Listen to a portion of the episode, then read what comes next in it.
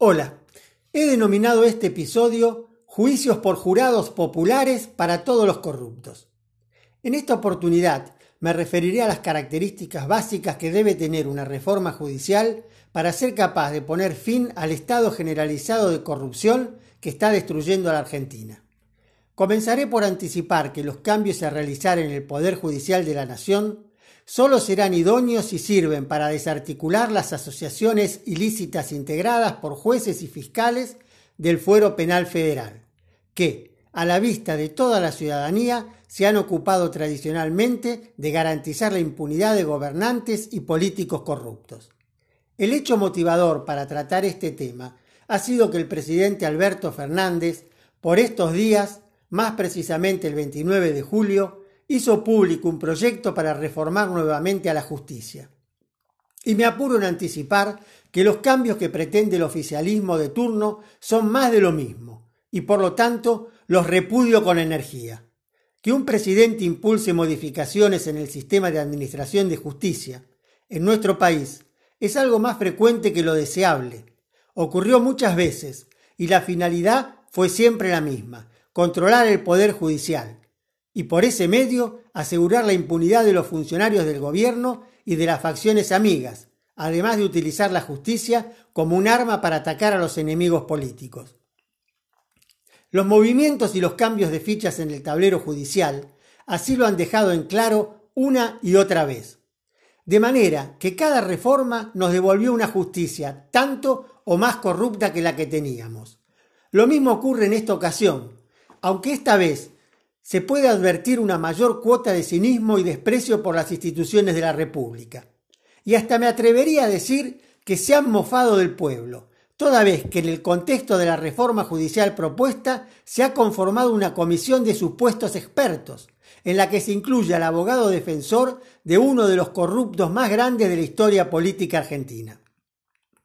No vale la pena analizar pormenorizadamente la maniobra intentada en este caso, bastando con señalar algunos de los rasgos salientes que la ponen en descubierto.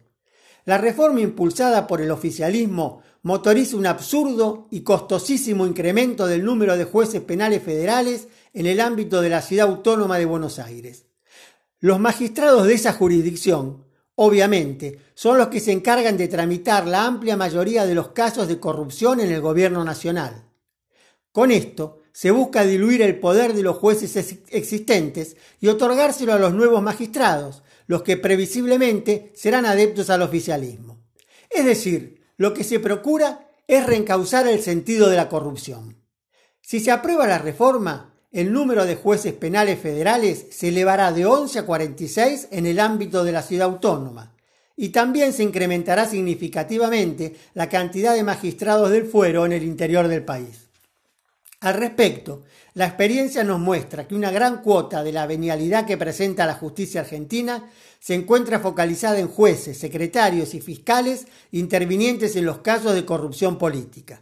Y, a su vez, que esos magistrados reciben cobertura política de los mismos a los que ellos debieran imputar, investigar y condenar. Se genera una suerte de equilibrio entre ampones, en el que funcionarios, parlamentarios y jueces se garantizan impunidad unos a otros. Es decir, truecan inmunidades con códigos mafiosos, se conceden recíprocos privilegios por pertenecer a la gavilla de la cosa pública.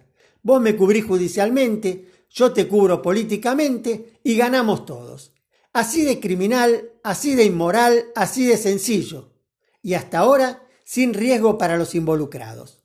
Entre tanto, los ciudadanos solo atinamos a mirar azorados lo que ocurre, mientras estamos obligados a sufrir en carne propia las consecuencias de tantas miserias.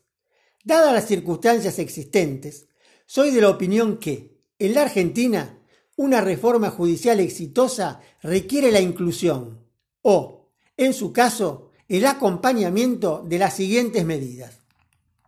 Primero, establecer la competencia múltiple de todos los jueces federales de primera instancia con asiento en la ciudad autónoma de Buenos Aires, tal como actualmente ocurre en el interior del país. De modo que todos los jueces federales de la ciudad autónoma entiendan en las causas penales en que la justicia federal sea competente. Y en este punto, permítanme hacer una aclaración, o, si se prefiere, una legítima discriminación. Es preferible que en los casos de corrupción intervengan magistrados provenientes de un mix de especialidades jurídicas, por la simple razón que en el ámbito de la justicia criminal hay niveles de deshonestidad superiores a la mayoría de los otros fueros. A lo cual hay que agregarle los absurdos niveles de ineficiencia que presentan habitualmente los juzgados criminales, conforme los escasos porcentajes de sentencias condenatorias que logran. Y por último, es de considerar que una gran cantidad de los jueces y fiscales del fuero penal están pervertidos por el marxismo cultural y adhieren a las doctrinas garantistas y abolicionistas impulsadas por la progresía.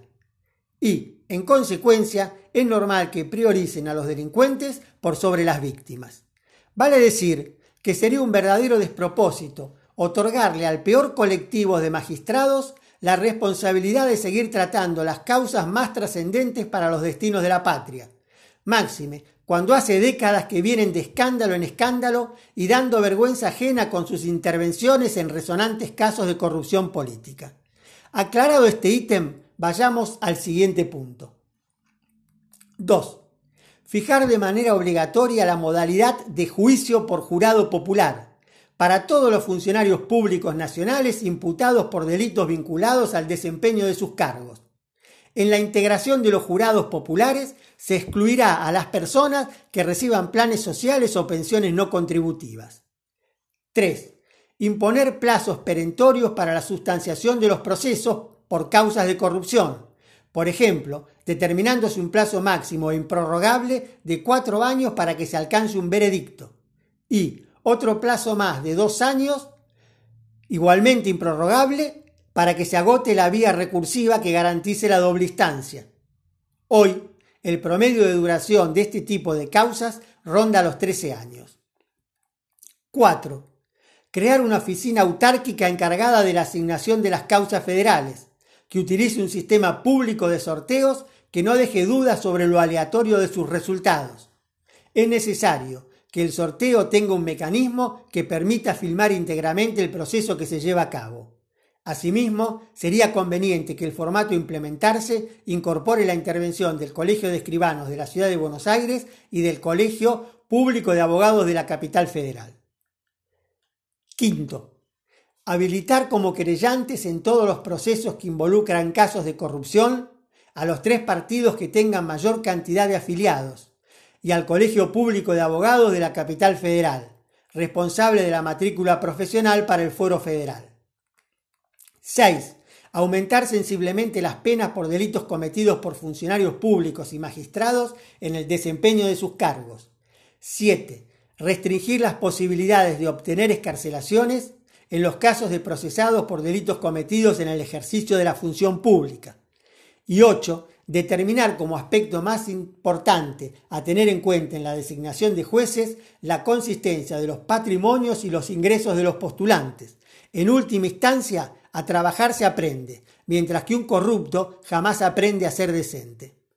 Así, como están las cosas, estoy convencido que el único camino que conducirá a la reconstrucción de nuestra patria es lograr que el poder que el pueblo delega a través del voto vuelva a él mediante el formato de juicios por jurados populares, y de esta manera hacer que todo presunto corrupto deba rendir cuentas ante un jurado integrado por ciudadanos, y, al final, escuchar su veredicto, declarándolo culpable o no culpable. Ese es el camino. Hagamos sentir nuestras voces con todas nuestras fuerzas y de todas las formas que nos sea posible. Exijamos juicios por jurados populares obligatorios, para cada uno de los mafiosos que operan desde los poderes públicos. Luchemos hasta conseguir nuestro gran objetivo, porque la patria, nuestras familias y nosotros mismos lo merecemos. Les habló Alejandro Oscar de Salvo, cristiano, patriota, masón, abogado, provida y defensor de las tradiciones culturales de Occidente. Benditos sean y hasta la próxima.